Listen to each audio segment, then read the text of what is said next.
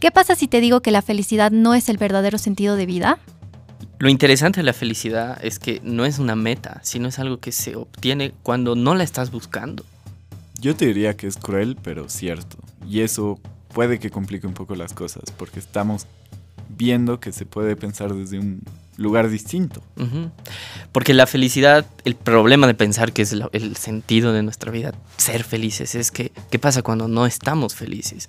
Y muchas veces no lo vamos a hacer porque la vida nos va a poner en una situación que no amerita estar feliz o alegre. Y acá doblaremos la apuesta. Hace falta un sentido más profundo para la vida. Si solo se tratara de la felicidad, la, la vida pierde sentido en los momentos en los que no existe. Exactamente. Y necesariamente vamos a tener momentos en los que vamos a sufrir, vamos a tener problemas, vamos a tener derrotas y no todo va a salir como planeábamos.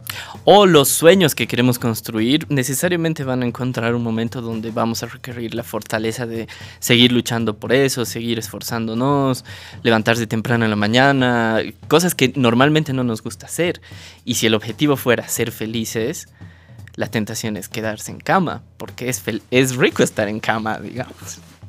Por eso también tenemos que entender qué es el orden, qué es el caos, dónde se encuentran y qué es lo que podemos hacer, no para ser felices, sino para nuestro desarrollo personal.